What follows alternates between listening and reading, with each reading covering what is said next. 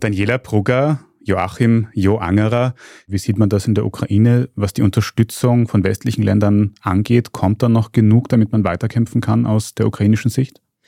Die Lage ist auf jeden Fall besorgniserregend und zwar in mehrerer Hinsicht. Also zum einen würde ich mal gerne davon sprechen, von diesem Thema Kriegsmüdigkeit, das wir ja auch in den westlichen Ländern immer wieder jetzt zum Thema machen. Und zum einen Kriegsmüdigkeit in westlichen Gesellschaften, das finde ich ist einfach ein falscher Ausdruck. Zum einen, weil die Menschen zum Beispiel in Österreich, in Deutschland und so weiter, ohne den Krieg erlebt zu haben, von einer Kriegsmüdigkeit sprechen.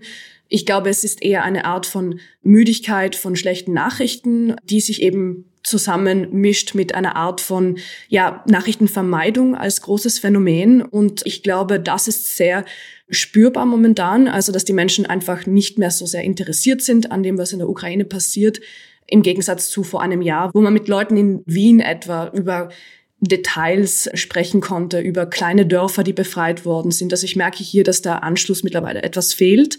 Ich glaube, das ist zu einem gewissen Maß auch sehr natürlich, dass die Menschen jetzt einfach auch andere Themen wieder als relevant empfinden. Und man darf das auch nicht gleichsetzen, glaube ich, mit der Unterstützung für die Ukraine generell in der Gesellschaft. Aber natürlich ist es besorgniserregend, dass hier die mediale Aufmerksamkeit zurückgegangen ist, weil wir als Medien natürlich dafür sorgen, dass Themen aktuell bleiben, dass man sich darüber informiert und dass wir ihnen auch eine gewisse Wichtigkeit zusprechen.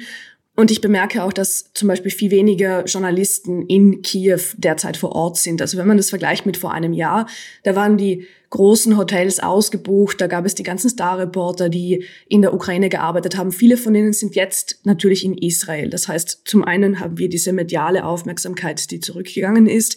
Und zum anderen ist es natürlich auch so, dass wir Wahlen hatten in der EU. Wenn wir uns anschauen, die Slowakei oder die Niederlande, dann sind das schon sehr besorgniserregende Entwicklungen auch. Da scheinen Hilfen auch zu wackeln in der Zukunft. Und dann steht natürlich im kommenden Jahr noch die US-Wahl an. Und das, was in den USA passiert, ist natürlich sehr entscheidend, wenn wir über die Unterstützung, die militärische Unterstützung der Ukraine sprechen. Und da ist es wohl auch so, dass die Mittel für die Ukraine, wenn sich das nicht ändert, bis zum Jahresende auslaufen werden. Und das ist natürlich eine Situation, die die Ukraine in eine sehr schlimme Lage bringt. Und wir in Europa sind aber eigentlich von diesem Krieg geografisch sehr viel stärker betroffen als die USA. Das heißt, es wird auch uns betreffen, wenn die USA diese Hilfen reduzieren. Und ich glaube, da dürfen wir uns auch in Europa keine Illusionen machen. Also der Krieg wird so schnell nicht aufhören und wir müssen uns einfach nur auch überlegen, wie wir damit umgehen, was unsere Strategie ist, weil jeder weiß, dass die Ukraine abhängig ist von der westlichen Unterstützung, sowohl militärisch als auch humanitär. Aber da, um da einzuhaken, da gibt es ja auch ein paar ganz objektive Problematiken. Das eine ist Geld wo ja zunehmend jetzt diskutiert wird in vielen europäischen Ländern, können wir das, was die Amerikaner jetzt da bislang geschultert haben, können wir das jetzt auch noch zur Plus, also zusätzlich übernehmen. Und die andere Problematik ist dann sind einfach Rüstungsgüter. Die Arsenale sind leer. In allen NATO- oder westlichen Ländern war man natürlich niemals auf eine Kriegsbewirtschaftung eingestellt. Also da ist halt das produziert worden, was man sozusagen in Friedenszeiten ebenso braucht. Da gibt es jetzt Anstrengungen in der Rüstungsindustrie Rüstungsindustrie und in den einzelnen Verteidigungshaushalten. Aber das geht nicht so schnell. Also ich habe jetzt gerade gelesen, dass ein großer deutscher Rüstungskonzern jetzt neue Artilleriegranaten macht in großer Stückzahl, Lieferung 2025. Ne? Also das geht einfach nicht so schnell und es kann sein, dass da irgendwann einfach die Munition auch für diese Militärhilfen ausgehen wird. Und dann wird die Frage sein, und das ist, glaube ich, die rote Linie, geht die NATO direkt in den Krieg rein? Und das wird die NATO nicht tun. Gibt auch Gründe dafür, warum die NATO das nicht macht, in diesen Krieg direkt reinzugehen, also direkt die Konfrontation mit Russland zu suchen, Stichwort Atomkriegsgefahr und all diese ganzen Dinge.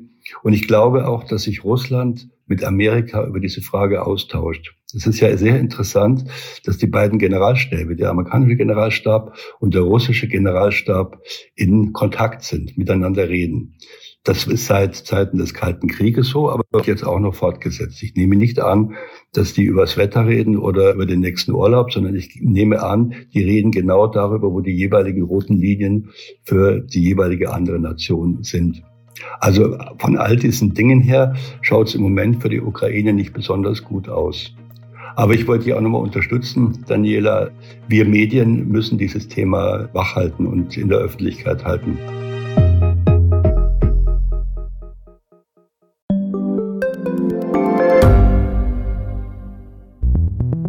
Wie können wir die Erderhitzung stoppen? Wie verändert künstliche Intelligenz unser Leben? Und wann wird nachhaltiges Reisen endlich einfacher? Um diese und viele weitere Themen geht es im Podcast Edition Zukunft und Edition Zukunft Klimafragen. Ich bin Alicia Prager. Und ich bin Julia Beirer. Wir sprechen über Lösungen für das Leben und die Welt von morgen. Jeden Freitag gibt es eine neue Folge, überall, wo es Podcasts gibt.